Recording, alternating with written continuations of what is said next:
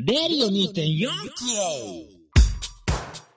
はい、というわけで始まりましたけどね、えー、レディオ2.4ですけどね、あの、先週楽しかったんですよ。あの、ちょっと今回もね、ちょっと我々のほら、忙しいんで、私もいろいろ忙しい意味ですから、ね。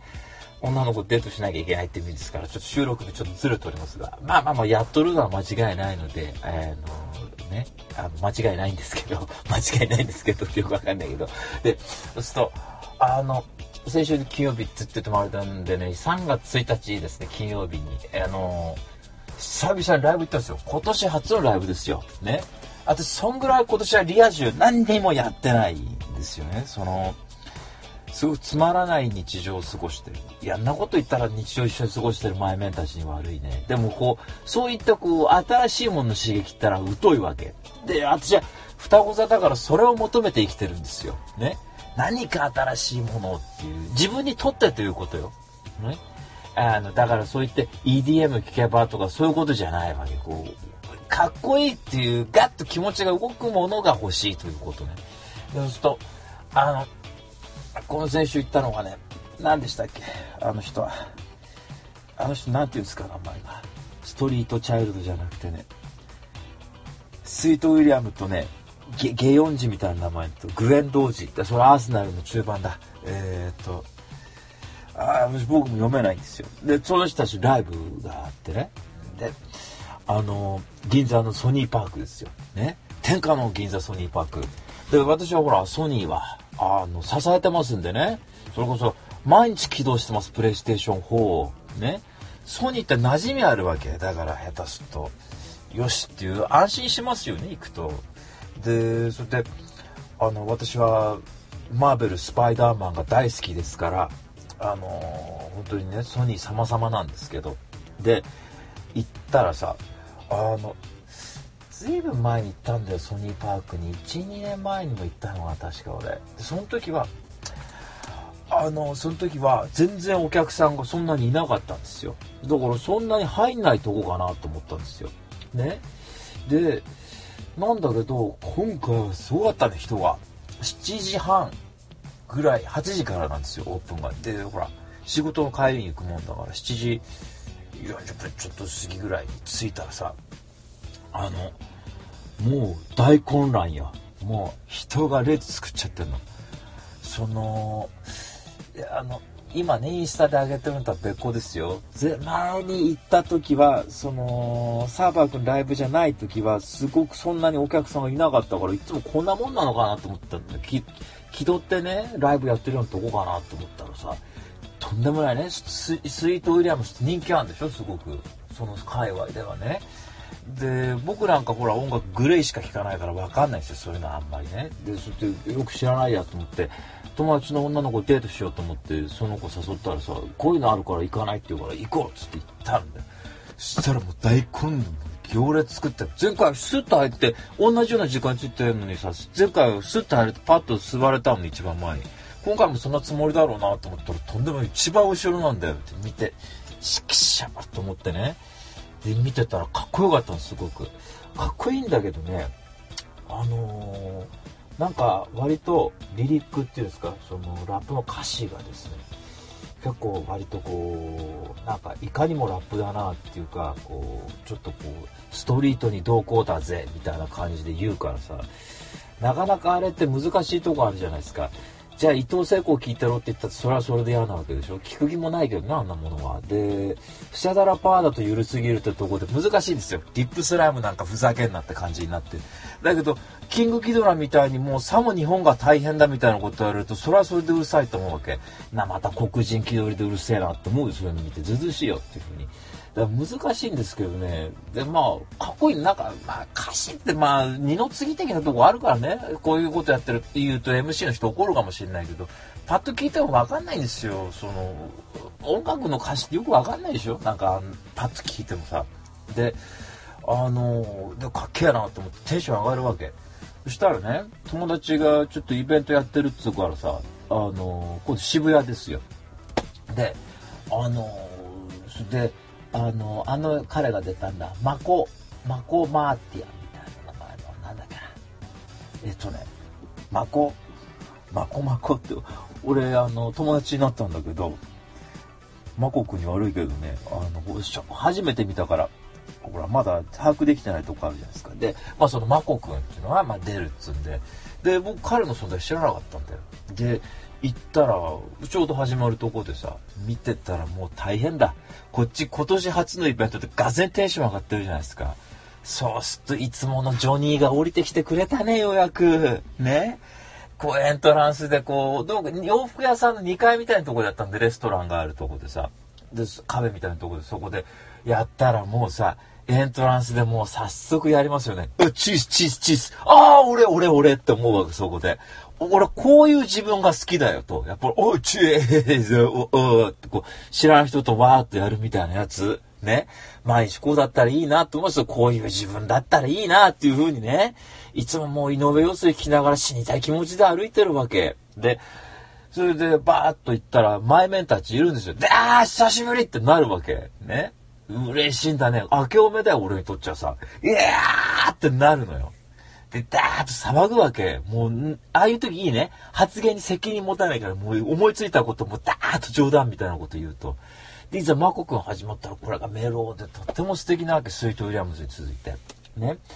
で、いや、いいなと思って、あの、それで、でもさ、お客さんがみんな若いんですよ。で、うーちゃんこいつさん持論としてね、若い客信用すんなってお二人言うわけで、俺もそれは確かになって思ってるとこあんのよ。いや、あちら気取ってますからねっていうのは二人でよく言ってるわけ。いや、確かにと。座ってるでしょ？椅子なんで全部基本的には。で、俺その通路の真ん中立って踊ってたんだ、一人で。ね？そしたらさ、ね？あの、まこくんはとても喜んでくれたよ。ね？目があったから。で、そしたら、後ろからさ、ジャニー、ジャニー、ジャニーって言われて、何？つって言ったら、後ろでカメラ撮ってっから、ちょっと後ろ下が、下がった方がいいっつって言って、ああっつって言って下がったわけ。これね、よく僕の某友人のカメラマンが言ってますよ。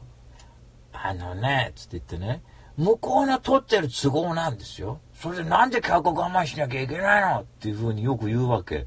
なんそっちで移動すりゃいいんだからよっ、つって言ってね。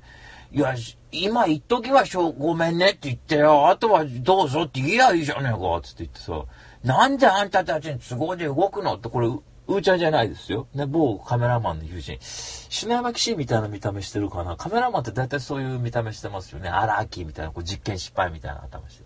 で、それで、いや、つって思いつつね、だからしょうがねえから後ろの方でこう、わーっとやってた。でもそれでも別にさ、あの、カメラマンに罪はないだろうし、撮影の都合があるだろうし。なんでそう思えるかっていうと、カメラマンいいやつだったからそう思うわけ。ね。いや、すいません、つって言って、ちょっとどうしてもそこは撮りたかったもんでって言われたら、さ、別にこっちだって、おい、どけよって言われたわけじゃないじゃない。ね。すいません、つって言ってくれたからさ、あいやいや、すいませんね、僕もちょっとね、つって言って。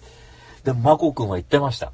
いや、すいません、こっちちょっと都合があって、つって言って。でもね、前で一人でもね、そういう風に立って乗ってくれたのすんげえ心強くて僕っていうわけ。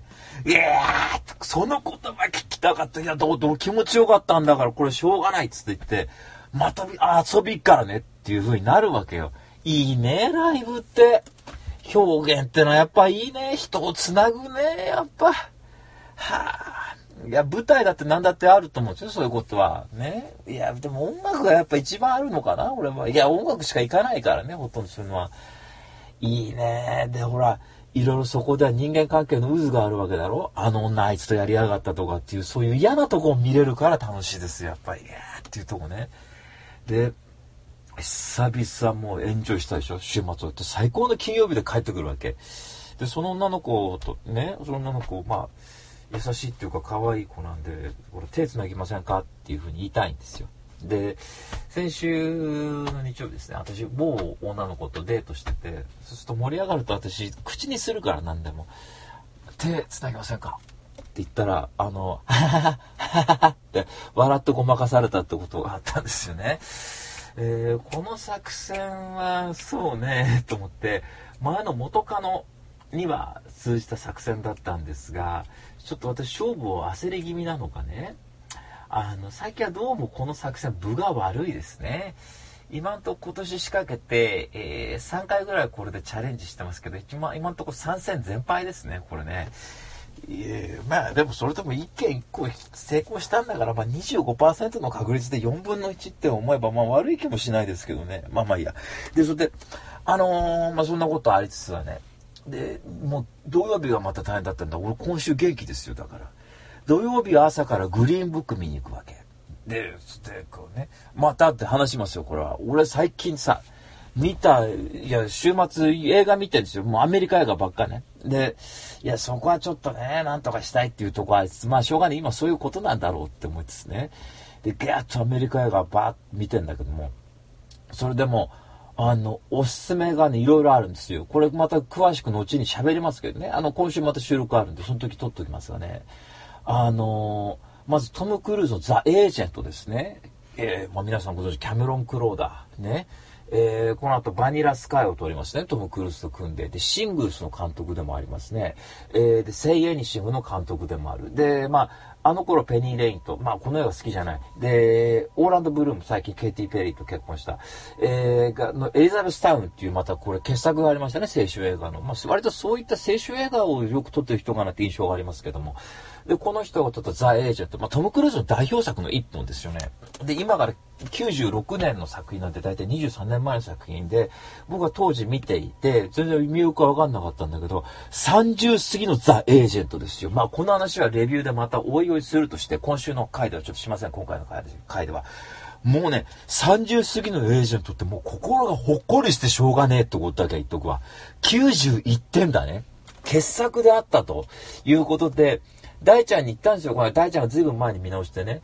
これってつまりさ、不活意の声の力と一緒だろうっていうわけね。まあ目線は違うわ。それは、エージェントの話でスポーツエージェント。だからスポーツエージェントマネージャーをやる男の人の話。で、あのー、それで、ずっとマネージメントやってきたんだけども、こんなやり方じゃダメだっつって言って、こう、会社のやり方にこう、て、えやり方をこう変えようっていう提案をするわけ。提案をしたら、会社から気に入らねえって言ってクビになるんだよ。で、お待ちけ、クビになるでしょ？で、その中で、唯一ついてきたのが、ノトモクルーズについてきたのが、今整形しちゃって顔がちょっと、あの、可愛くなくなっちゃったレニ・ゼルウィガー。この人はあ、シングルマザーなんだけども、この人が唯一ついてきて、2人で会社を起こして、あのー、そこに、あの、唯一、クライアントがついてっていうね、大ちゃんからすると、これ、不活エルの声の力の多分元ネタだろうっていうことを言うんですけどね。まあ、会社を起こして実際行ってということで。これはいい映画だ。まあ、その話はまあ、もうこれ以上語ることないかもしれないけれども、僕のすごく好きなね、あの、誰も傷つかない映画ですよね、すごくね。まあ、敵役みたいなのいますけどね。いるけども、実に爽やか。で、あともう一本の傑作がですね、えー、監督さんがちょっと名前私失念してるんだけども、えー、あの、クワイエットプレイスという作品見ました。で、これはエミリー・ブラントですね。で、今言ったトム・クルーズの共演もあります。これも傑作だった。私、ダグ・リーマンって監督さん大好き。で、この人はスウィンガーズ、エージェント、あ、違う、えー、っと、ボーン・アイデンティティの監督さんでもあります。私にとってすごい傑作を撮ってる人ですけども、で、このエミリー・ブラントとトム・クルーズが組んだまた SF の傑作、オール・ユー・ニード・イズ・キルの監督さんが、えー、監督さんというか、を撮ってる人ですね。で、も素晴らしい傑作であったというふうに思うんですが、で、それに出てるエミリー・ブラントさん。で、この人は、プラダを着た悪魔の、えー、っと、アン・ハサウェイいじめるあの女の子、ライバルのみたいな女の子いましたね。これ演じてる。で、まあ、えー、砂漠でその鮭をこう、えー、こう、培養しようとするその女の人を描いた。あれもさ、確かそうだったはずだな、あの役は。砂漠でサーモンフィッシング、ユアン・マクレガーっての。これね、テーマはいいんだけど、すごく映画はつまらない映画でした。なんだけども、だからエミリー・ブラントとしてはやっぱその脚本見る目があるんじゃねえかと思うわけね。で、今回紹介する、紹介というか軽く話す、クワイエット・プレイスっていう映画ね、これ、この間、俺、多分当時、いや、最新作ですよ。あの、最近伝えて DVD になったばっかですけど、まあ、伝え以外でもなってますが、あの、SF ホラーで、あの、僕全然情報知らなかった。で、そういう映画があるらしいって予告編でなんとなく知ってたね。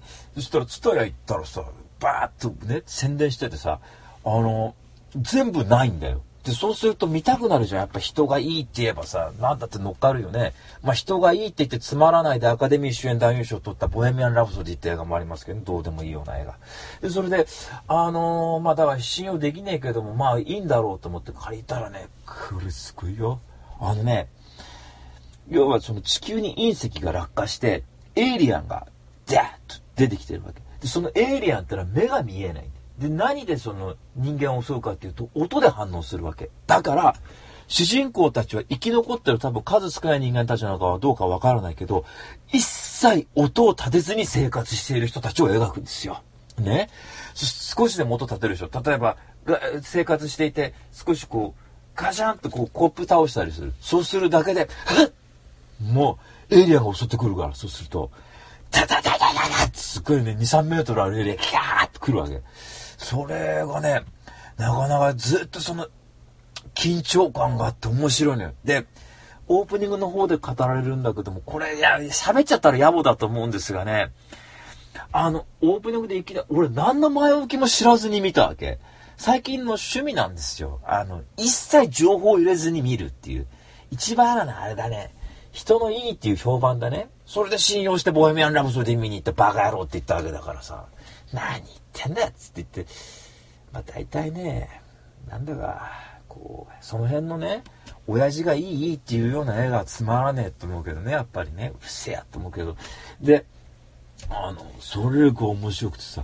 で、いい SF っていうか、ホラー映画の多分条件かなと思うんですよ。要は、主人公たちの家族ってトラウマがあるってところが描かれるわけですよね。で、それってのはエクソシストだってそうだったろうしってことを思い出していくわけ。いくつかあるはずですよね。その、割と精神的なところの不安もあるっていう、単純にうわ、出たっていう怖さもあるけども、例えば、ポランスキーの映画で言えば反発がそうだったでしょその、なんだか、ヨーロッパのどっかの国からさ、いきなりイギリスに来てさ、そこでの生活の不安で精神が崩壊していくとか、ローズマリーの赤ちゃんだって、一応あれ、悪魔の組織にまあ狙われるっていう話だけども、一応、見方によってはその、女性のその、妊娠中の不安みたいなことを描いてんじゃねえかっていう話もありますよね。見方によってはっていう。俺なんかそんな話を聞いたことある。で、あのー、そういったとこ、まあ、もっといろいろ突き詰めればあるんでしょう。ニコラス・ローグの赤い影だってそうだったかもしれない。もしかしたら、シックスセンスだってそういう見方できるかもしれませんね。だから、そういったね、割と、私常々言っている、エンタメだからバカなんだっていう見方じゃなくて、それは見るやつがセンスないからそういう感じになっていくんだっていう持論ですよね。黙ってみろよという。で、そうすると、あのーやっぱそこの繊細さっつうのやっぱあるんだね。だからそれはやっぱとってもいいもんだったと思うね。ただね、制作組織マイケル・ベイやってるんですよ。確か。そうするとね、どうもこの決めのカットっつうのはやっぱ入ってきちゃう。で、それがやっぱ映画に邪魔してるだろうなと思ったね。最後の最後でこけちゃうって印象はあるね。いや、そうじゃねえんだと、ベイよと。ね。まあ、マイケル・ベイっていう監督がいいのか悪いのかってことはさておきですね。まあ、トニー・スコット2番戦時みたいな映画やってるわけだ。で、まあ俺そんな印象があるんだけども、劣化したトニー・スコットって感じの印象があるけどね。だから、うん、まあでもそれでもね、もう途中見てるところに、うわーって緊張感たまんないんだね。まあこれも今週喋りますね。もうほとんど喋ってるんですけど。で、あとは、これがまた良かったのは、クリス・エヴァンス、キャプテンアメリカやってる。みんな大好き。で、あとあれですね、アメコミ系で言えば、この人はファンタスティック4の、初代ファンタスティック4、あの、ジェシカ・アルバが出た方のジョニーですから。だから、僕のことキャプテンアメリカって呼んでいいですよ、皆さん。もしそんな風に言うんであれば。僕ジョニーだからこれしょうがないね。燃える男、ヒューマン当時ですね。で、まあ、クリス・エヴァンスが出た、ギフテッドって映画見たんですよ。これもまたいい映画と思うさ、日曜の朝から泣いてんの、こっち。ね、ツタヤ返しに行く前にブルーレイで見て。あの、要はその、なんか皿洗ってんね、ちょっとね。まあしょうがないか、これね。うん、ああ、耐えちゃったね、もう本当に。で、あの、そしたら、あの、要はさ、男と女の子がいるんで。で、その、男のお姉さんの子供を面倒見てるってわけ。で、なんで面倒見てるかっつうと、お姉さんが自殺しちゃったっつうんで。で、自殺しちゃって5年半そっから、その子7歳なんだけど、で、ずっと面倒見てきてって話で。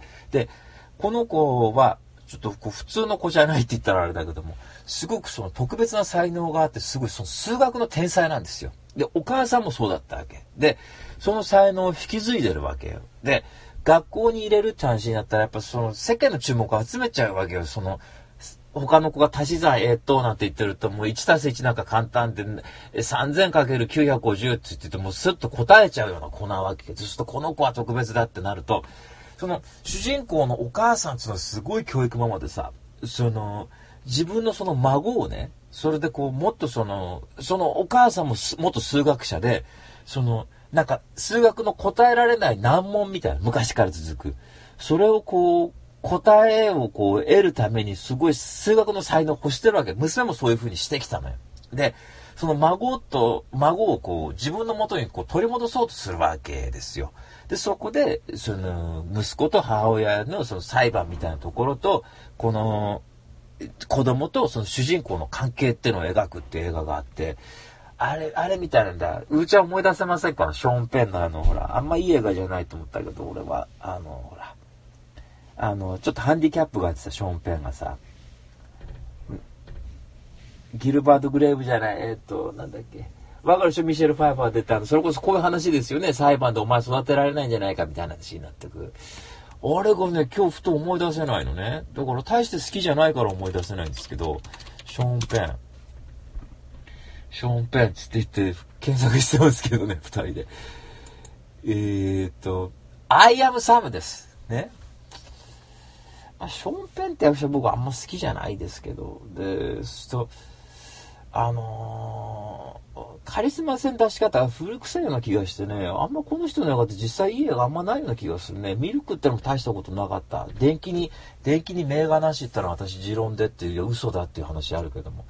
デッドマンウォーキングいい映画だったかな。まあ、アイエムさん。ミスティックリバーもね、世間じゃもう素晴らしい傑作って言われてるけど、よくわかんなかった。あれ好きだったね。うーちゃんが、丹波兄弟勧められて当時見て二度と見ねえって言ったリチャード・ニクソン暗殺を企てた男って映画好きでしたけどね。うちゃんが、あんた一緒に映画だって一言言ったやつ。ね。なんでこんな映画ばっか見てんだってこうね。言ったやつ。いや、真実だっつって言ってもう大興奮のあったけども。で、まあ、そんな話なんだけど、この監督さんが、私ね、この人の映画大好きなんだね。500日のサマー、アベンジング・スパイダーマンのマーク・ウェブですよ。マーク・ウェブって名前見るだけで、やーっともう手繋ぎたくなる。最近の監督で一番好きな監督なんじゃねえかと思うしね。俺は辛いのがね、この人最近、あの、なんか、僕のマンハッタンストーリーだかなんとかっていう、そういうの撮ったんだ。また青春もの。まあ、ライムば、ライ麦畑じゃねえかってパッと言われそうな映画撮ったんだよ。ね、パッと見たよ。そうするとさ、この人ってやっぱ500日のサマーギフテッドって来てるでしょ？そうすると、アメージング・スパイダーマンって一応、まあ、3部作の予定が確か2部で終わっちゃっててってことで一応失敗作ってことになってるのかわかんないけど、僕すごい好きなんですよ。ね。だからマーク・ウェブって90点超え全部してる監督さんなわけ。ね。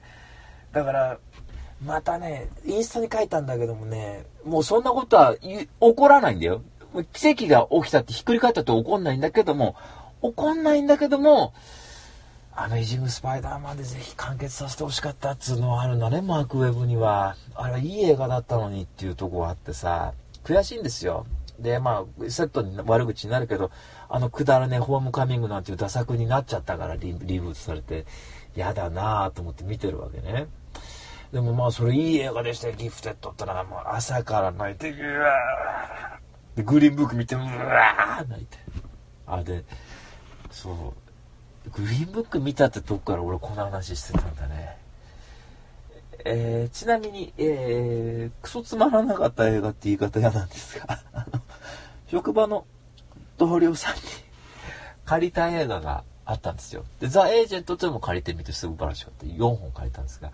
で、メリー・ギブスはパトリオット。これ私見てたね、昔。で、エージェントとパトリオットって見てた。で、ケビン・コースナーそういう人好きだっつうんでね、ケビン・コースナー間違いないですけども、ラブ・オブ・ザ・ゲーム。これまたスパイダーマンと関連しますけども、スパイダーマンの監督さん、サムライミが撮った、割と異色作って言われてるこの、えー、中年のですね、昔名ピッチャーだったこう男が、くもう一回最後の試合をするっていう、まあそういう話で、なかなかまあ良かったですけど、で、あのー、そうすると、この中でロビン・フットってケビン・コスナーの映画見たんですけど、これね、ラジー賞取ってるっつうから、あんま賞が当てになんねえかなって思うけど、これは確かに取るね。これダメだと思って、2時間半ある映画なんし2時間20分。つまんない映画ってやっぱ休憩するじゃないですか。3時間半ぐらいかかりましたね、見終わるのに。こう休憩しつつ、こう、ちょっと えー、ちょっとお菓子食べつつ、こう横見て、携帯、あーとかつって言って。えっと、バイファーザード・ザ・ファイナルですね。えー、ミラ・ジョボビッチ。大根女優ミラ・ジョボビッチですね。最低の女優だと思うけど。で、あのー、まあ、顔は綺麗ですけどね、タイプですけど。ローラーが出てるやつですね。やっぱバイオハザードシリーズって僕でもなかったなと思って、これが最後だっつうんだったらもう大いに拍手したね。こんなバカみたいな映画と思ってさ。あんな大根女優いるがね。しかしあれはひでえもんだ。女キムタクって呼んでもいいんじゃねえだろうか。でもまた、まあ、キムタクの批判しやがってっつうけどね、あのね、最近ね、プライドの竹内優子とのやりとり見て感動したのは俺だったわけだね。それ。キムタクにフェアじゃないか。まあいいや。とにかくね、バイオハザード6、ポール W.S. アンダーソンって監督さん、ポール W. アンダーソンかな？っていう監督さん撮ってますが、もう編集がクソ出せっていう。なぜダサいかっつうとさね、いちいちだよ。カット細かく割りすぎなの。そテンポが悪いんですよ。ね。で、バカだよ。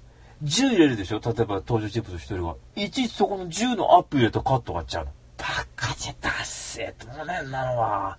平気でそういうことやってんの。で、なんかこう監視みたいにされてるさ、CG でピピピピピピピってやるんだよ。何年前のことやってんだっつって言ってね。で、や、大ちゃんとね、この間話しててね、やっぱその娯楽作ってのは先面白いような気するんだなって見どころがあってよ、つって言って、でも俺たちの小さい頃ってろくでもない映画散々見させられたような気がするって話大ちゃんとしてて、そうだね、ビバリールズコップ3とかって、いや、そうそうよ、つって言って、こんなつまんねえの当時見てたのかって思うと、今の映画はいい映画が多いなって話してたんですがね。まあまあいいや。あの、とにかく、えー、映画三昧というわけではないですが、まあ劇場でよく見るようにしてるという、まあそういうことでしたね。えー、で、今週もですね、見に行こうと思っていて、今週は、えー、狙ってるのがですね、えー、移動都市。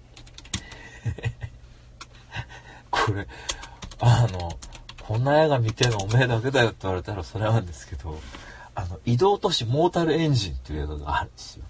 これは、あの、本当に移動する都市が、大きい街の戦車が、なんか、敵と戦うみたいな映画で、私半年ぐらい前に向こうからずっと見て見てと思って、IMAX3D で見てえなと思ったんだけど、日本じゃ公開規模がそんなに大きくないらしく、あのー、なんか IMAX とかでやってないですよ。アメリカでもやってるかどうかわかんないですけど、これあの、ピーター・ジャクソン、あの、ロード・オブ・ザ・リングのあの人がプロデュースしてるので、ちょっと見たいなと思ったんですけど、これ見たい、狙ってるんですけど、毎週一本劇場でなんか最近見てるんで、なんか見たいんですよ。そうすると、あとクリント・イーストウッドが、あの、出た、えー、運び屋っていう映画が今週やるので、それを見に行こうかな。で、来週は、これ来週から忙しいんですけど、来週はキャプテン・マーベルがあり、で、あと、なんか、アカデミー賞に衣装賞の中でなんかノミネートされた映画があって、で、もう一つ、なんかヨーロッパ映画なんか面白そうなのやると。で、それを見に行こうと思ってるんですけど、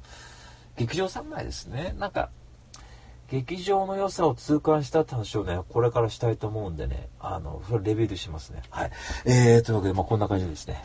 私のもうあっちゃこっちゃ遊び行った。あ、遊び行ってもないか。というわけで、インスタにストーリーを上げまくった、えー、そんな週末でございました。はい。というわけで、えー、続いては、レビュー2 4 k g in the house。新しい情報、新しい情報。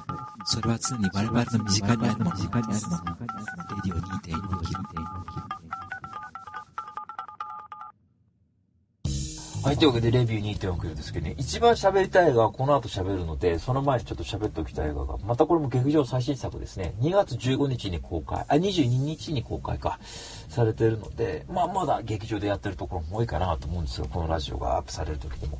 えー、監督さんがロバート・ロドリゲスで主演、あ、脚本が、まあこれ言っとかないとなんでしょうね、ジェームズ・キャメロンとレータ・カログリディスで、で、主演がローサ・サラザールで、アリータ・バトルエンジェルですね。はい。えー、で、日本の漫画の、えー、ガンムという作品がなんかあるらしいんですが、あのー、これの、えー、これをこう原作に、ハリウッドでそれをこう自社映画化したという作品なんですけども、お話がですね、もう結構あれですよ。あの、無難な SF と言ったらそれまでだけども、えー、300年ぐらい前、多分2000何百年の話だと思うんですが、あのそのその2000何百年のその300年前に火星側と地球側でその戦争が起きてでそれによって地球はなんか分断されちゃったらしいんですよ。で空中都市ザレムっつうのがあってそこがこうゴミを出すわけ。ビャーッて。そこはなんか金持ちだからもうエデンみたいなとこらしいね。そこからゴミバーッと出て。でそこに井戸っていうねあのサイバネティクスドクターみたいな。だから人のこう人体とかをこう治すんですよ。機械化して。でそれがゴミくずの中からあの少女のサイボーグを発見するわけ。これウキペディアまんま喋ってるんだけどで頭だけがあるわけで体がない。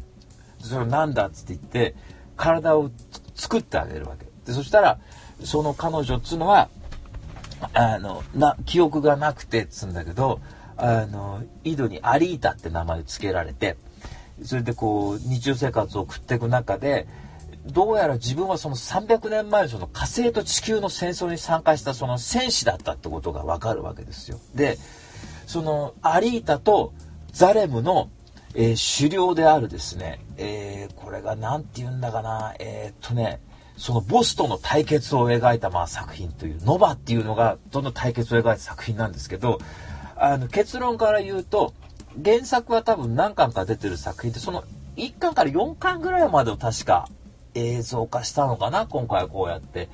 で、それなんで途中で終わるんですよ、大体まあね。そういう、最後まで結論はこう得ないまま終わるんですが、まあそこの、えー、っと、なんだっけ。えー、っとね、そう、あの、くず鉄町って書いてあるけど、アイアンシティっていう町でのそのアリータのその戦いを描くのが、まあ作品のこう、メインの話になってくるんですけど、あのー、まあ、ごめんなさい。栄えてる空中と栄えてない地上なんていうのってのはもう恥ずかしいじゃないですか言ってたって。知ってらって話になるでしょ。でやっぱこれ盛り上がるんですよ見てて。なぜならそのザレムの存在ってのは全く作品の中で描かれないね。でもみんなそのアイアンシティで暮らしてる人はザレムにさえ行けばっていうその夢みたいなものを持ってる人たちが何人か出てくるんですけどでもやっぱアリータはそのノバの存在を知ってるからあんなとこ行ったってってこと言うんだけどさ。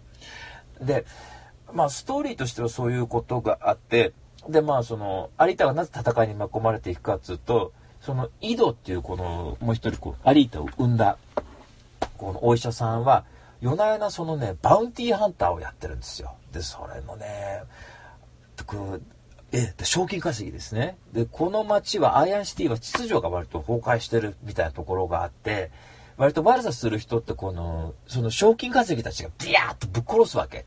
で、で殺したことによってその賞金を得るみたいなことやってて、で、井戸はその自分の医者だけの生活では成り立たないからそれで夜な夜なそういうことやってるわけ。そのまた武器っていうのが嬉しいんだ。ハンマー持ってるわけ。クリストフ・バルツですね。だからこう、あんまり力強い人じゃないよ。ハンマーの先っちょに、あの、ロケットブースターがついてて、それでこう、スイッチ押すと、ブワーって、それでこう、敵を攻撃するんだけどさ、それでも敵強いからそんなんじゃやっぱやられないわけですよ。で、そこに有田来てダダッとやっつけたりするんだけど、このアクションシーンっていうのはまたいいですね。で、いいのが、これね、いや、ブレードランナーとかのやっぱ影響にある作品なんでしょうね。きっとガムという作品がサイバーパンクでしょうから。で、なぜサイバーパンクかって言うと、僕のサイバーパンクの定義ってちょっと微妙かもしれないけど、この街に暮らす人たちの多くは基本的には体の一部がこう、まあ、欠落していてそれを機械で補っているっていうことが結構あるんですよ。で賞金稼ぎの多くなんかはね、もうほとんど顔しかあ人体じゃなくて、あとはもう全部剥き出しの機械のまんまっていうキャラクターたちが結構出てくるわけね。だからこれビジュアルで見れるってのは結構嬉しい。で、それは、俺はあのストーリーとかうんのはわかんないやっていうとこがあるので、あの、そうすると、エリジウムって映画もそうだったんでね。あの、サイバー、ハード SF というかサイバーパークで、これはほら、ガッと体に自分のその機械みたいなの埋め込んで戦うでしょ？で、映像表現としても今一つのとこあるかもしれない。構図みたいなとこでいいや。だけど、あの、やっぱね、そういうハードな描写っつうのがあるっていうのは結構テンション上がるんですよ。やっぱそれはそうですよね。このガムという作品は、えー、いくつ、何年だ ?91 年。そうすると僕9歳ですよ。でそうすると、なんとなく、こう、街に暮らしてても、なんとなく端々でそういうこうサイバーパンクのこう雰囲気ってなんとなく伝わって生きてきてるこう世代かなというふうに自分で思ってますんで、なんかね、体が機械ってね、自分がそうなりたいかは別としてね、ちょっとワクワクしちゃうんですよね。で、実際その、キャラクターたちっていうのは確かにその、自分の体の特徴を使ったアクションシーンっていうのを繰り広げるわけですよね。そこにアクション好きとかっていう人は大体この中楽しめるんじゃないかなというふうに思うのですよ。思うんです、すごく。で、あのー、やっぱ制約があるわけですよね、作品の中では。そ確かアイアンシティで銃を使っちゃいけないって言うんだよね。で、それは多分ガンダムの影響なんかもあるのかなって、その、わかんない。SF に詳しい人からすればもっともっとだって話あるかもしれないけど、なぜガンダムが白兵戦を行うかっていうと、ミノフスキー粒子という粒子が発見されて、それを散布して、ロックオンの兵器ってのは使えない。だから白兵戦が有効であるっていう、そういう裏書きがあるわけでしょ？わかんない。後付けかもしれないけど、実際それでビームサーベル振り回すっていうことの裏付けが取れる、裏付けというか、現実に帯びるわけだ。一応 SF のああいう作品でも。だから、それ制約やっぱうまく使ってんだろうなっていうふうに思いましたね。だから銃一発じゃなくて、やっぱあくまで肉弾戦でその敵と戦う。だからその刀を持ったりとかっていうことですよね。で、そうすると体が欠損していくっていうことだったりとか、こう、頭部だけが人間とかさ、っていうことでもあるんだけども、人間、ブレードランナーと俺そこが近いのかなと思ったんだけども、つまり、もうほぼ体が機械であるっていうそのアリータという少女と、えー、で、そこに、その彼とこう恋をするその男の子って出てくるわけなんですよね。で、そこがね、なんか結構僕なんかロマンチックに見えるわけ。それこそ、ブレードランナーだって、まあいろんな解釈あるけども、一応人間と、まあアンドロイドというものがこう結びついてということに僕なんかロマン感じちゃうよって。だから、同じ種じゃ困るよって話はよくするんですけど。だから、そんな別に体がどうこうであれ気持ちがっていうこと逆に伝わるわけさ。相手はどうであれ、彼女目の前にいて気持ちが動くんだからそれでいいっていうのってのはさ、俺これ結構進歩的なこと言ってんじゃねえかっていう気すんね。だから、ある意味、アリータだって体ぶっ壊れちまえば、それこそまあ、修理しなきゃいけないわけなんだけども、ある意味便利っちゃ便利。で、結構これ映画のね、革新みたいなところにちょっと迫るような話しちゃうんだけども、途中でその、アリーが、アリータが、その、恋をする男の子っていうのがね、なんつって言ったかな、これな。えー、っとね、ヒューゴだ。ヒューゴっつう男の子出てくるんだけど、いろんな事件がこう重なってって、途中でね、そのバウンティーハンターに命狙われて、くさ殺されちゃうんですよ。ね。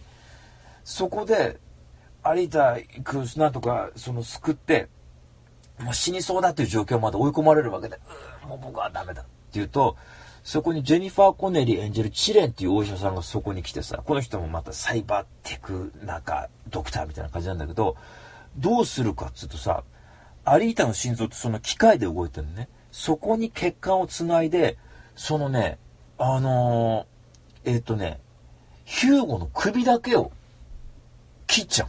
首だけで血をそのアリータの心臓につないで、まだ脳だけは生きてる状態にするんだよね。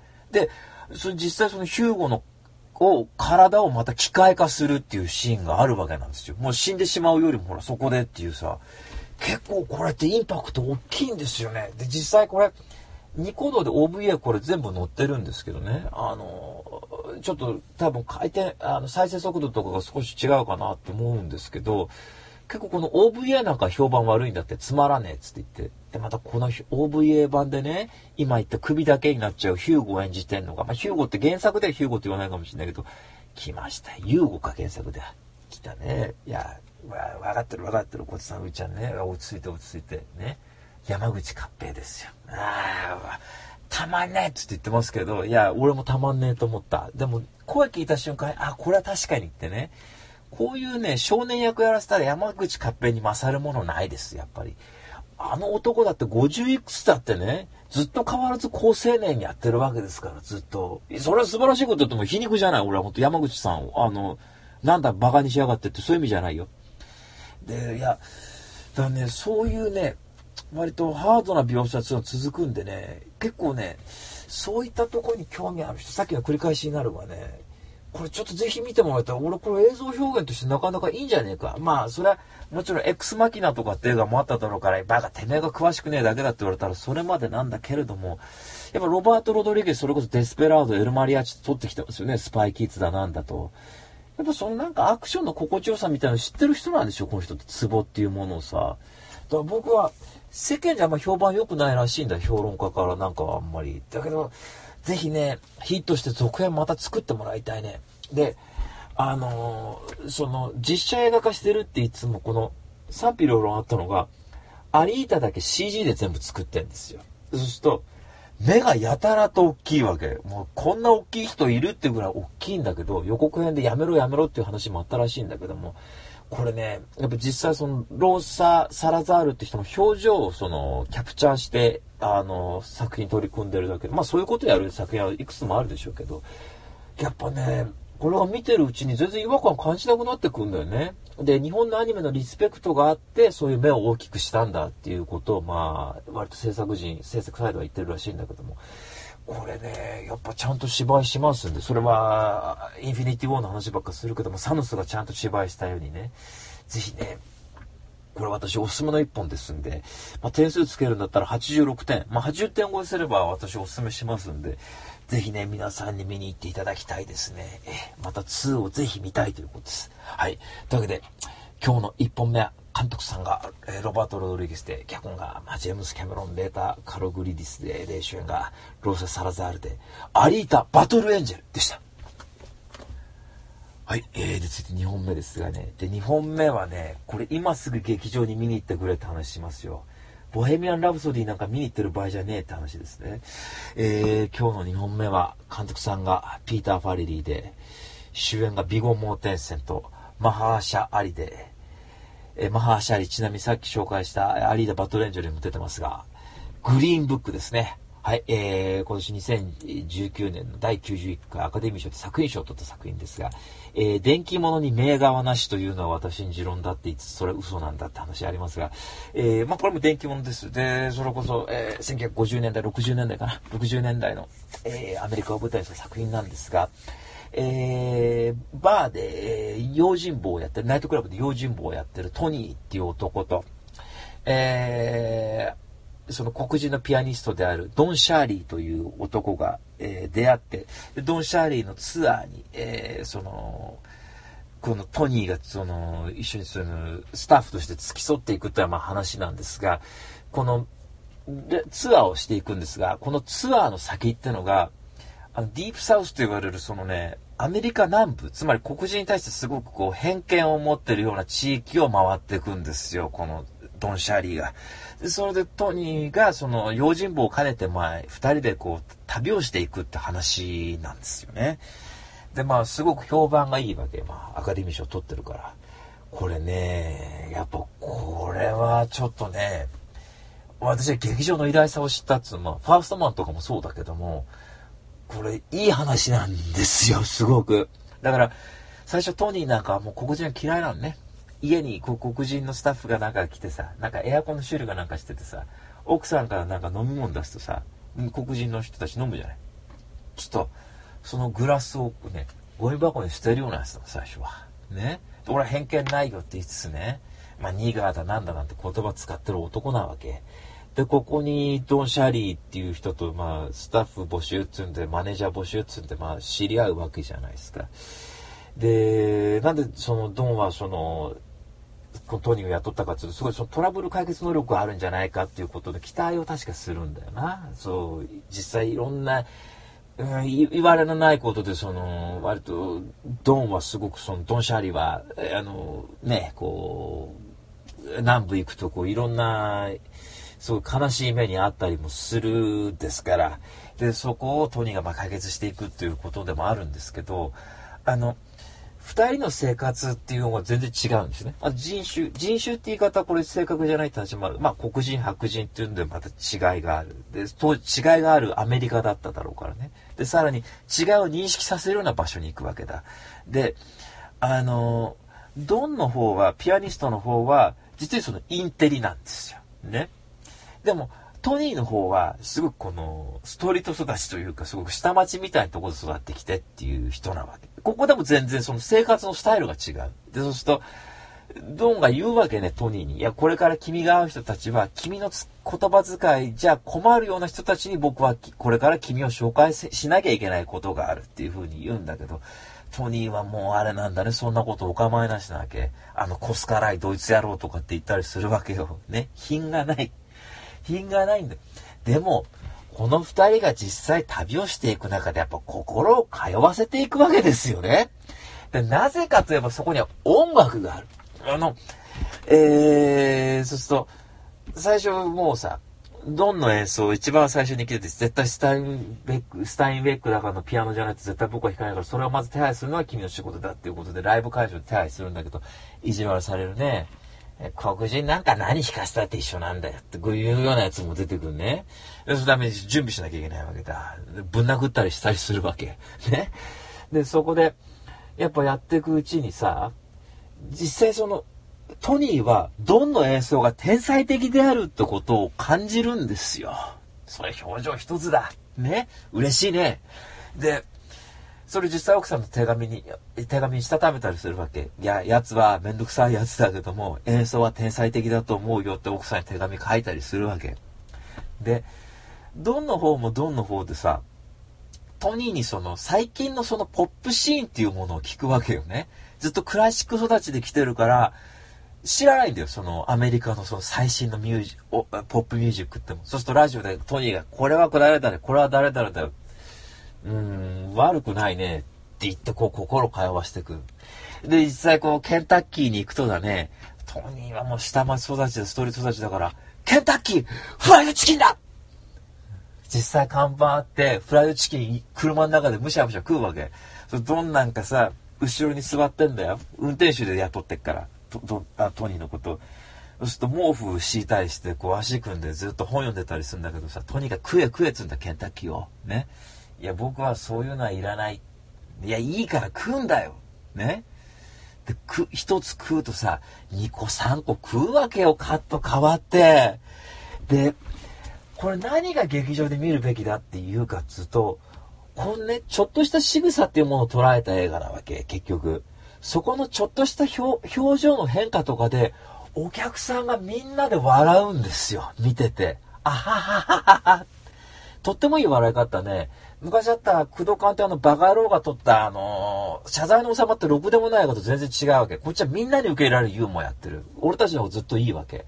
で、そうすると、あのー、そこでさ、みんなでその共有するんだよな、感覚を劇場で見てると。多分劇場でいいっていうのはそういうことだったと思う。きっと映像がすごいよとかそういう推しじゃないですよね。そういうこともあるかもしんないけど、やっぱ見ず知らずの人と本当になんかこう、一緒に高揚していくって感覚になるのよ。これまだヒットし、公開したばっかりだから今すぐ見に行った方がいいっての俺そういうこと言いたいわけなんだけど、できれば混んでる劇場で見た方がいいですね、これは。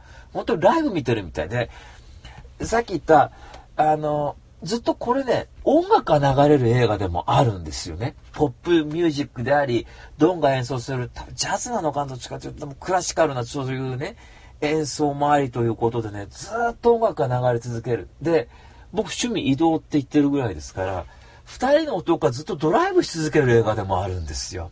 で、なぜタイトルがグリーンブックというかっつうとだね、これ、当時多分南部を黒人が巡る時ってどのホテルでも泊まれないんですよ。有色人種専用のホテルじゃないと泊まれないわけ。その、どこが泊まれるかっていうことが書いてある本のタイトルはグリーンブックっていうんですよ。で、だから、トニーが泊まれるホテルには、ドンが泊まれなくて、ひどい場合なんか街歩いてるでしょ、ちょっと。そうすると、いきなりぶん殴られちゃうんだ。ドンは。この野郎ってね。この黒人街うろつくんじゃねえ。もっと行けや、あの、スーツこれいいねってドンがこう言うでしょで、トニーが、ちょ、着てみようよって言うと、試着しようって困ります困ります。いや、ここ試着室に入ってもらうのあなたは困ります。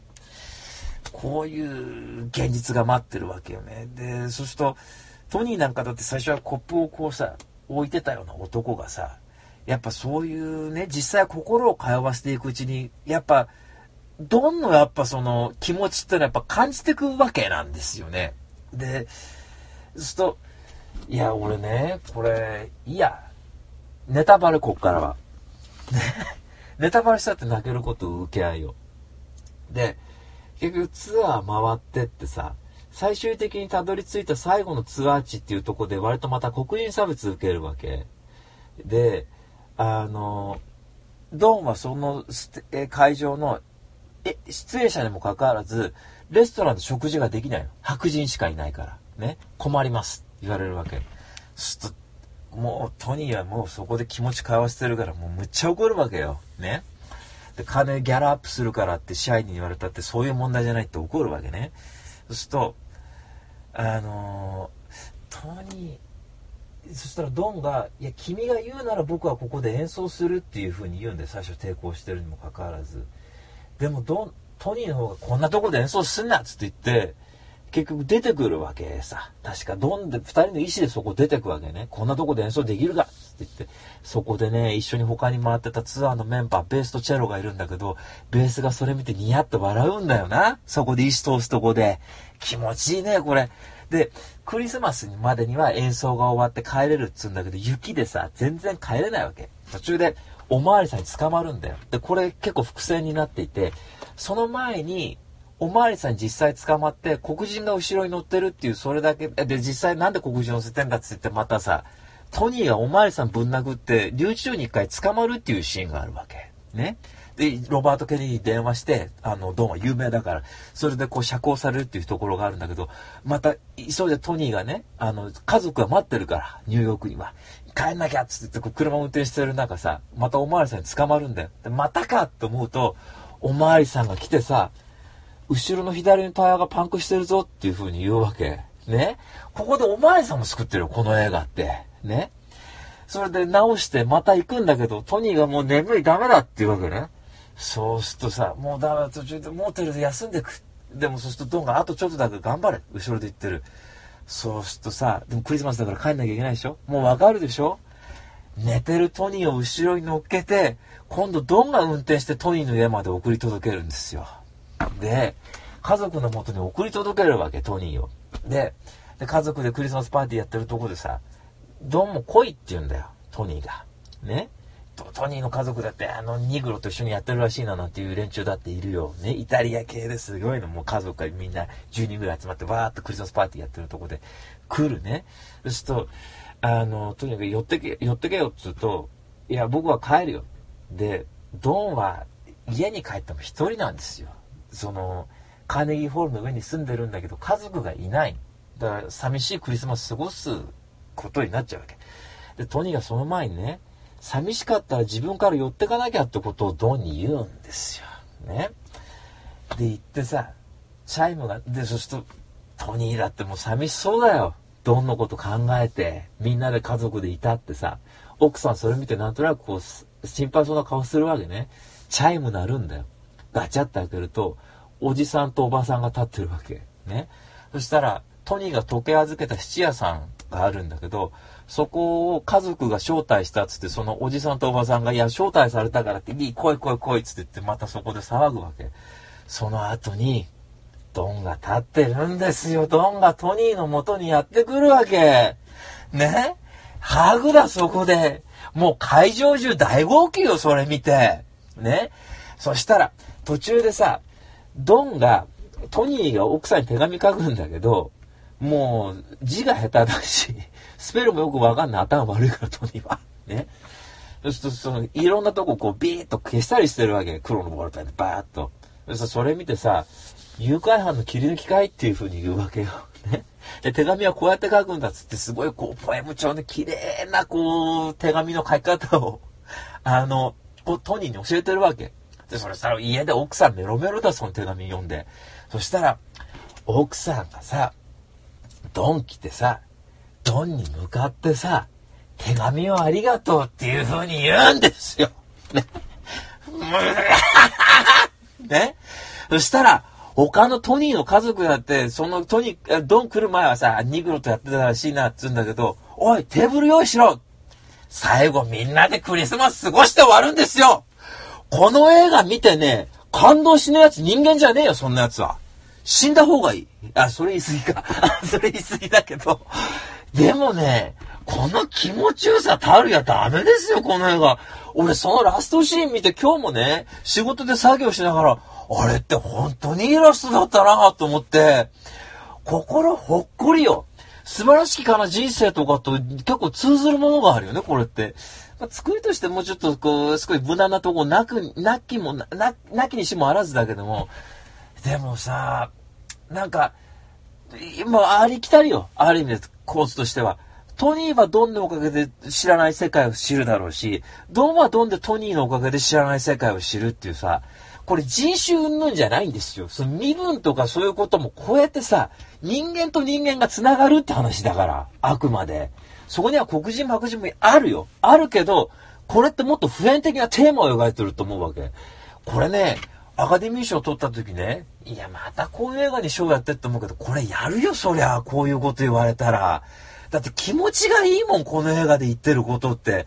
誰も傷つかないんですよ、この映画でやってること。いやいや、もちろん悪い連中って出てくるね。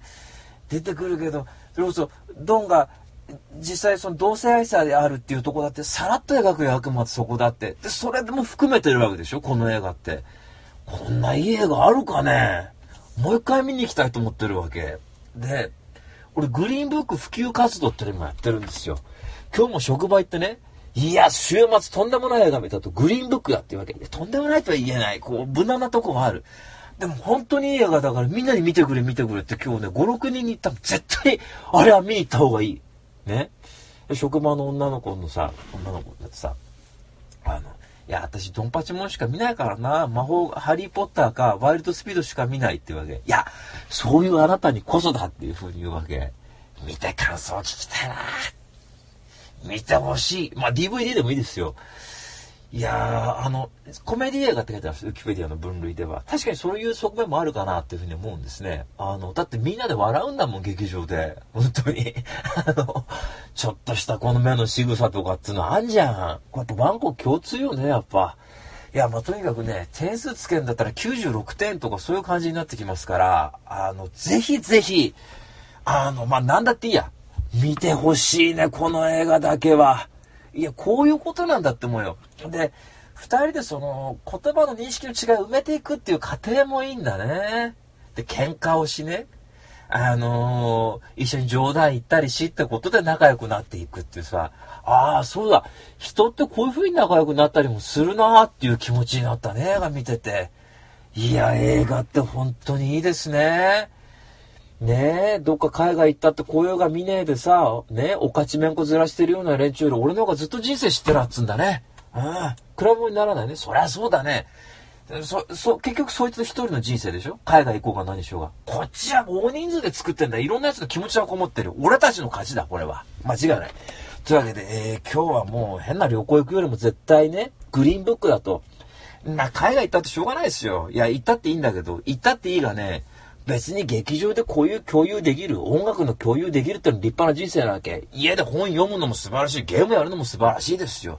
大いに誰にもね、気兼ねなく、大いに俺たちは楽しんでいこうって、そういうことだね。で、あのー、そう、いいや、余計なこと言わない。とにかく最高の映画だから、みんなで大いに笑って泣こうじゃねえか、つうことです。はい。というわけで、今日の4名は、監督さんが、もうお見事ピーター・ファレリー。で、主演が、ビゴモーテンセンとマハマハラシャアリで、グリーンブックでした。はい。えー、で、続いて3本目。これさ、3本目ね、ちょっと新作の新作もいいとこなんで喋っておきます。で、つまんないってことをまず最初に言っておきますね。えー、監督さんが、えー、ピーター・ラムジー、ボブ・ペルシケティ、で、ロドニー・ロスマンで、スパイダーマン、スパイダーバースですね。はい、スパイダーマンなんですけど、まあ、今回のスパイダーマンは CG アニメということになってるんですけど、あのね、多元宇宙みたいなことを言っていて、あの、いろんなスパイダーマンがいろんな世界から出てくるって話ですね。で、あの、今回のスパイダーマンはですね、あの、主人公の男の子が、あのね、モラレス、マイルスって男の子なんですよ。この彼はマーベルスパイダーマンにも出てますよ。プレステ4のね。で、彼が噛まれたことによってスパイダーマン能力を目覚めるんだけど、もうその世界にはもうピーター・パーカーのスパイダーマンがいるんですよ。で、キングピンという男が、これスパイダーマンずっと、あーっとこう戦う男だけど、すぐ体が大きくてね。で、この男が、あの、別の事件をつなげるっていう、そういうね、あの、陰謀を企んでるわけ。で、それをスパイダーマンが阻止するんですよ。ピャーピャーピャー阻止しようとするんだけれども、その過程でこのピーター・パーカーが殺されちゃうんです、スパイダーマン。ガーンキングピンに。ああ、スパイダーマン死んじゃったで、そこにもその後にいろんな多元宇宙からいろんなスパイダーマンがやってきて、このキングピンの陰謀を阻止するっていうのはお話なんですけど、まず、これは、すごくその、ベノムってこの間ありましたけどね、それのエンディングでこの映画のワンシーンが流れるんですけど、えー、の割とこうコミックと CG つなげたようなそういうちょっと変な表現してんだっつうとかまあ言われてるんですよ。で、実際そこら辺が評価されたのが、アカデミー賞の今年の長編アニメ賞と、アニメ映画賞を取ったんですがね、他にもいい映画あっただろうっていう気するね。だから、そこしか見どころないんですよ、ある意味でいや。だから、その、マイルスという男の子がスパイダーマンになっていく過程を描く作品なんですよ。成長物語なわけ。興味ないでしょ？ね、そんなのは。だってこっち何本スパイダーマン見てます？ね ?7 本ですよ。あの、サムライミの方から言えやね。あ違う、は 6, 6本か。見てきてますよね。で、ましてやね、うるせえっていう話で、俺がスパイダーマンなんだっていうこと言いたいわけ。いや、危ねえこと言ってらって、いや、そうじゃなくて、だって俺はマーベルスパイダーマンで、スパイダーマン駆使してニューヨーク守ってるんだもん。ね？だから、そんな訓練するとかね、高いところは怖いとか言ってる暇ねえって思うわけさ。そんな目の前に陰謀があってということでね。何をビクビクしてんだと、大いなる力には大いなる責任が伴うつうわけで、俺が知ってるよって話なの、それは。ね。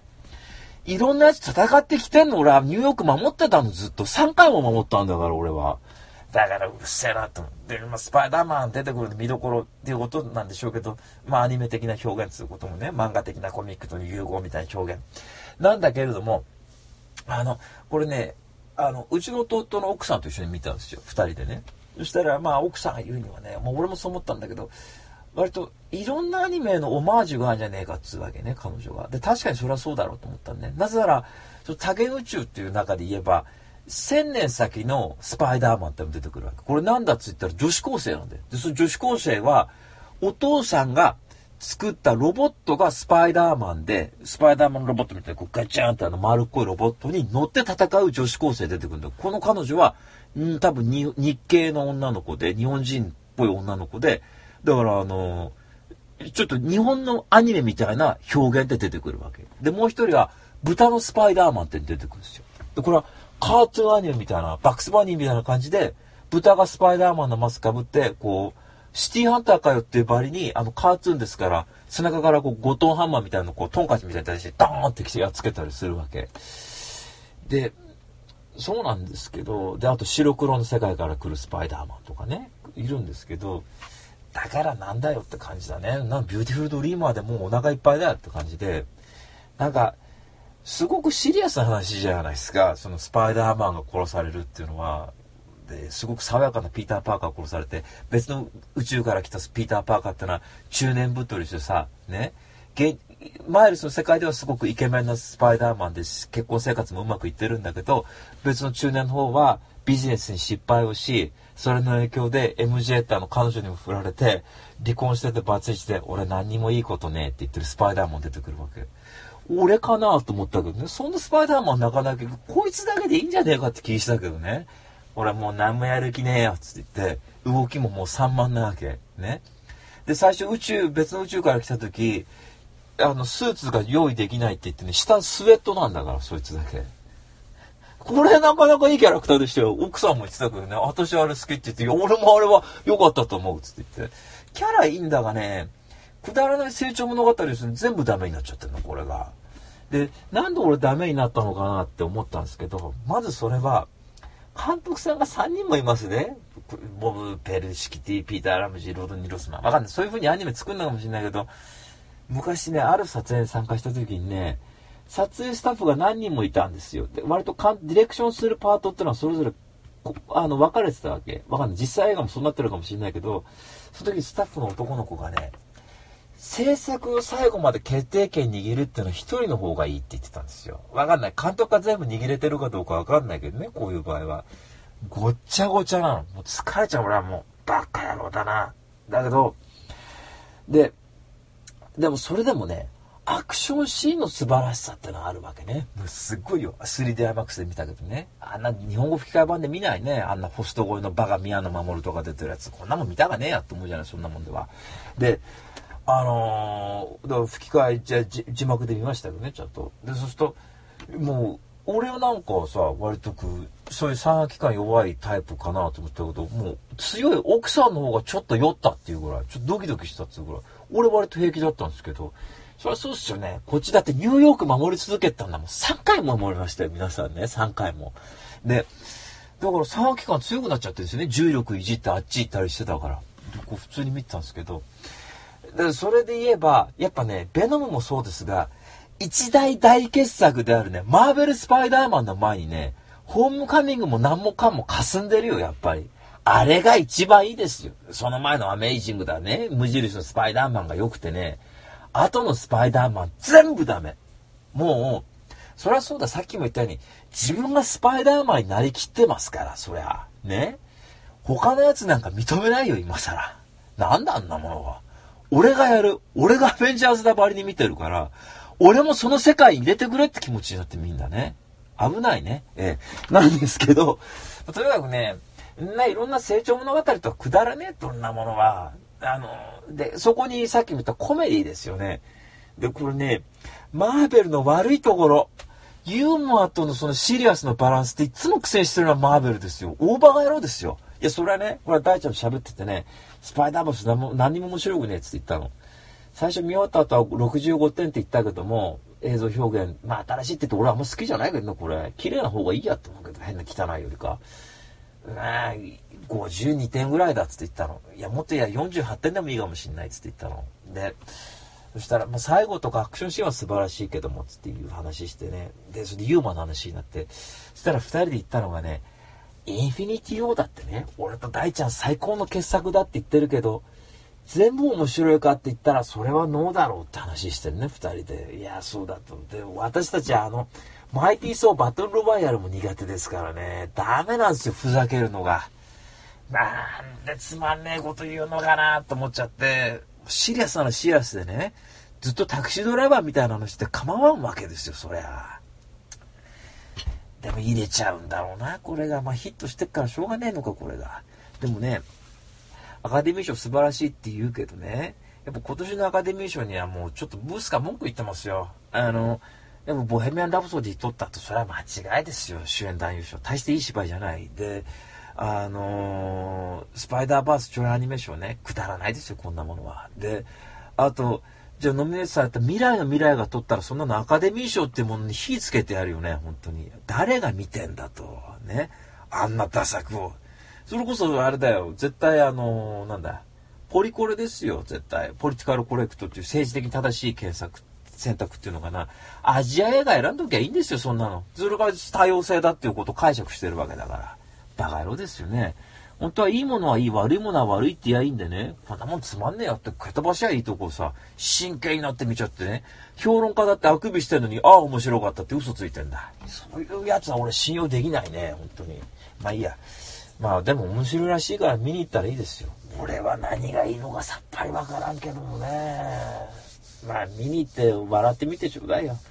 最初の頃良かったんだけどね、明るくてね。ずっとそのノリで行けばよかった。ハサミが必要ですよ、ハサミが。82分だったら面白かったかもしんないね、これ。まあ、そういうことですね。もう、おバカ野郎ですよ。えー、というわけで、最後はもう大批判で終わりましたが、まあ、ぜひ、まあ、字幕で見た方がいいんじゃないですか、きっと。で、あとね、言いたいのがね、多元宇宙のスパイダーマン出てくるためにね、一番最初オープニングで、僕はピーター・パーカー、みんなスパイダーマンだって知ってるだろうって言って、こう、なんかコミックの絵と合わせて、こう、スパイダーマンの紹介をするっていうシーンがそれぞれ入ってくる。で、そうすると、で、途中でこんなこともやった、あんなこともやった、なんて言うと、あの、実写作品のスパイダーマンのこう、ネタをこうやったりするね。途中でスパイダーマンこう踊るシーンがあるわけ。多分これスパイダーマン3のこと言ってるんですよ。これは忘れてっていうわけ。いやね、某友人はスパイダーマン3ダ作だって言ったけど、俺は傑作だって言って評価割れてる映画なんで、まあ、一般的には評価悪いってされてるけども、それなしにすんのかって、もう最初から俺ちょっとケチつけたもんでそのシーン見た時に。あれよかったよ、ベノム。あっちのベノムの方が全然いいや、俺は、と思ったけど、まあそれは人それぞれ評価ありますから。まあとにかく、まあ見に行かなくていいと思いますよ。DVD でいいんじゃないでしょうかね。え、というわけで、えっと、今日は、まあ、もう1、2本目がいいということですね。うん。グリーンブック見ちゃってますからね、こっち。で、3D とか IMAX の凄さってなったら、ファーストは見ちゃってるから、ちょっと飛び出すぐらいじゃ物足んなかったですね。ファーストはみたいに、怖いって言ったわけじゃないから。ああ、今日は綺麗ですね。って言っただけですから。まあ、やってちょうだい、勝手に。えー、というわけで、いや、監督さんが、えーボブ・ペルシティで、ピーター・ラムジさん、ローディン・ロスマン、うん主演が、シャシャメイク・ムーアさんで、えースパイダーマン、スパイダーバースでした。というわけで、以上、レビュー2.9でした。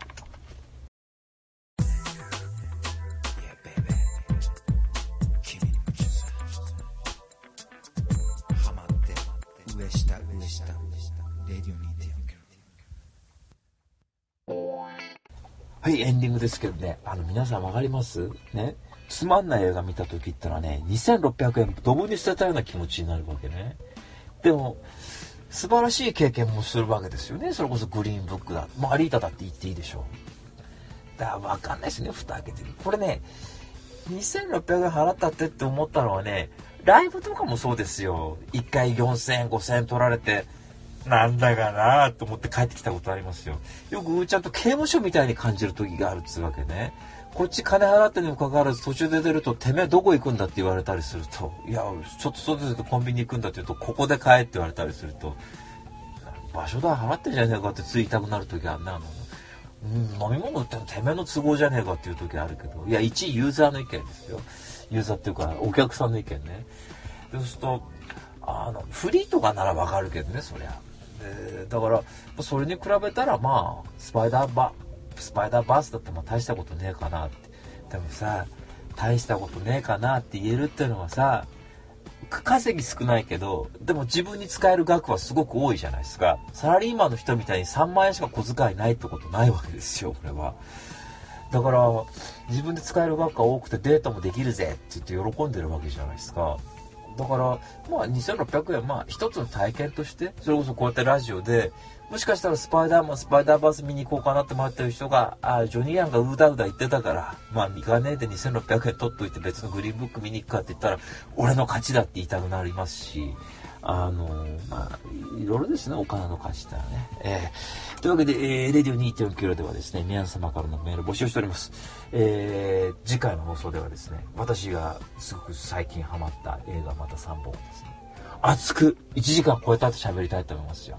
えーいや、でもまあ、本当人それぞれですからね、評価はね。えースパイダーマンバースだって、スパイダーバースだってきっといいっていう人いるんでしょうけど、うん、でも、同時にやっぱね、あ、いや、俺ね、ちょっと文句があってね、ローマって映画がこの間、あの、アカデミー賞、作品賞、あ、監督賞を取りましたね。アルフォンス・キュアの、あの、ゼログラビティの監督さんですけど。で、そうすると、あのーシネワールドとかってイギリスの映画会社があるのかな？あの、配給会社じゃなくて映画館のその大きいチェーン店みたいのが、こういうものは認めないって言って、劇場で公開してないからだみたいなことで、アカデミー賞の会員を降りたらしいんですよ、その団体だかなんだかが。で、俺これはね、とんでもない話だと思っていて、相川賞は怒るべきだね、これに関しては。やっぱ、うん、V シネっていうものだってあるわけですよ、それはジャンルとしてね。で、俺は見たことないの、V シネってものは。でも、ある程度の層がそれを支持してるってことはあって成立してたジャンルなわけでしょ成立してるジャンルなわけでしょそれがあなたたち映画じゃないよって劇場で公開してないからって言われたらそれってひどくないですか？これ排他性の何者でもないと思って権威主義ですよこれってある意味でいやもっといやね俺とかうーちゃんとこっちさん怒るべきですよこれに関してだって劇場でやってない、いや、劇場でやってるものを俺たちは見てきたかもしれない、DVD で。でも DVD で見てたりするじゃないですか。で、なんかその体験半分バカにされたような気持ちなのね、劇場至上主義の人たちと話してると。いや、劇場で見てないから本当の気持ちはわからないよって言われちゃったらさ、すごく失礼じゃないですか、これってなんか。じゃあ何？アフリカの子供で、例えば劇場がなくて、DVD しか見れなくて、えーパソコンで見てますってそこで、例えばドラゴンボールでも何でもいいよ。それ感動したっていう体験は嘘だって言えるのかって話で、そんなこと言うわけないでしょ。だって、えへりくつかもしんないよ。でもそれぞれに事情があるわけだ。で、そこに関してだね、映画の祭典って言ってんだったら何でももう祝福してやるぐらいの大きな気持ちはなきゃ何の祭りでもないですよ、そんなものは。いや、否定する気持ちはわかるけど、多様性って言うんだったらさ、それこそ多様性じゃないですか。で、別に、例えば、ネットフリックスの連中だって別に劇場で公開してもいいよって言ってんのかもわかんない。実際ローマしてんのかもわかんないけどね。全くわからないね、それは。例えば、OVA から劇場になったっていうことだってあるんですよね。それこそガンダムの作品とかそうですよね。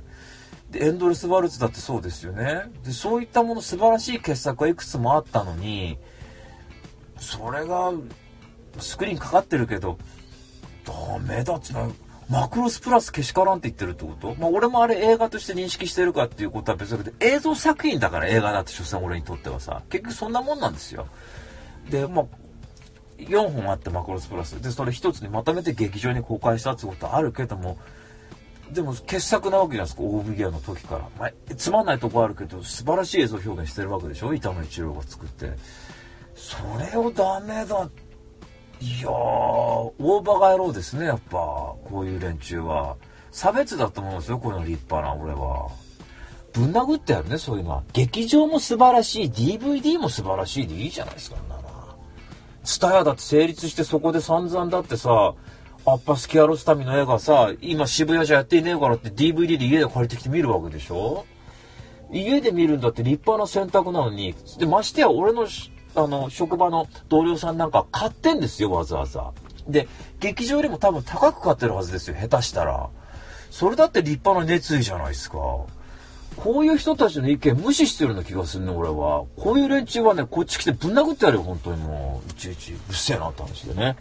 どんどんこういう差別する連中とは戦っていきましょうね、俺たちは。けしからんっつって言って。ああ、トランプと一緒じゃんなもの、バカ野郎が。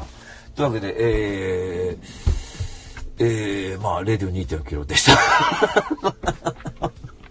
また来週。あの、怒ってるメール募集しております。えー、これについて意見ある人、詳しい人ね、えー、いろんな募集しておりますですよ。はい。というわけで、えー、こんな感じでした。また来週。